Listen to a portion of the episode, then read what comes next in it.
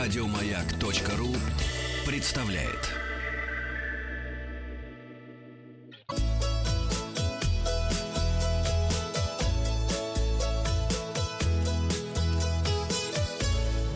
«Роза ветров». Здравствуйте, с вами Павел Картаев. Это передача для любителей путешествовать. Давайте подведем итоги опроса. Я спросил вас, как вы считаете, услуга детское купе будет популярна или нет? Затруднились с ответом 16%, нет, не будет популярна 24%, и большинство, 60%, говорят, да, будет популярным.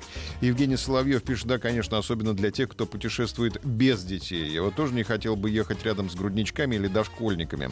Анастасия Челокьян пишет, лучше добавить возможность при покупке билетов отмечать на сайте РЖД, что едешь с ребенком, в случае, когда место ему не покупаешь, чтобы остальные пассажиры это видели. Все-таки плюс один человек купе. При возможности выбора места это может быть важно пассажирам, да и другим мамам, которые могут выбрать другое купе, чтобы не набиваться в одно с детьми.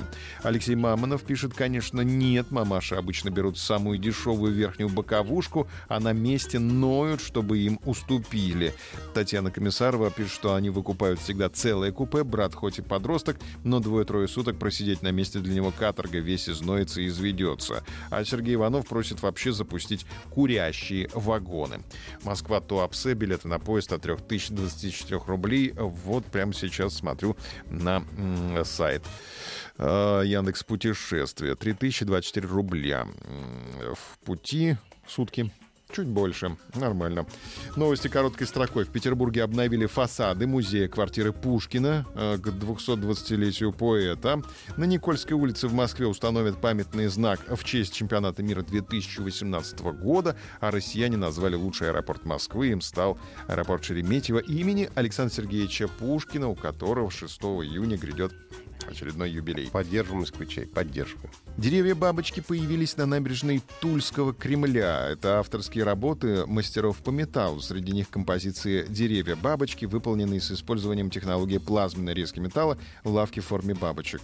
Придется опять ехать в Тулу смотреть. Недавно были вроде. А были что? бабочки или нет? Не было бабочек. Не было, только что сделали. Потому что арт-объекты подарены городу главой региона Алексеем Дюминым.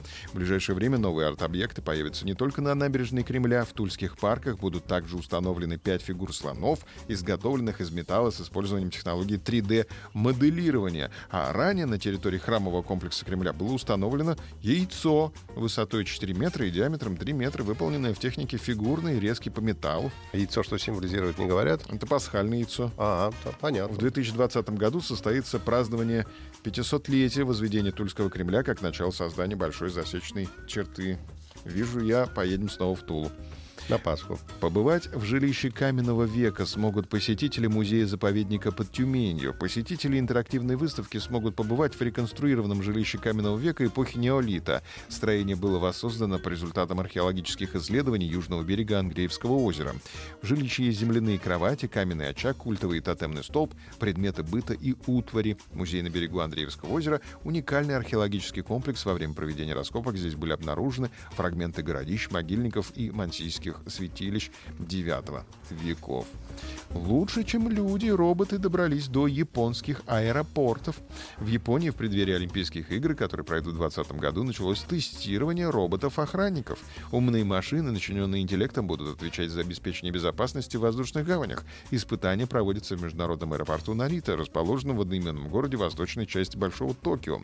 Робот-охранник ростом метр двадцать оснащен различными устройствами, такими как видеокамеры с функцией вращения на 360 градусов, термодатчики и металлоискатели. Во время исследования робот тестируется на обнаружение подозрительных объектов и отправку информации на контрольно-пропускной пункт. Всего в Нарита патрулированием двух терминалов занимаются четыре железных человека. Их планируется использовать не только во время Олимпиады, но также до и после соревнований. Хотелось бы спросить наших слушателей, хотели бы они, чтобы Самолеты пилотировали роботы. Да, нет или затрудняюсь ответом. Варианты ответа. А, Не забудьте пройти опрос в группе «Маяка ВКонтакте». Результаты посмотрим завтра. В комментариях отзыв о путешествии жду. И подписываемся на подкаст «Роза ветров». А на сегодня у меня все. Еще больше подкастов на радиомаяк.ру.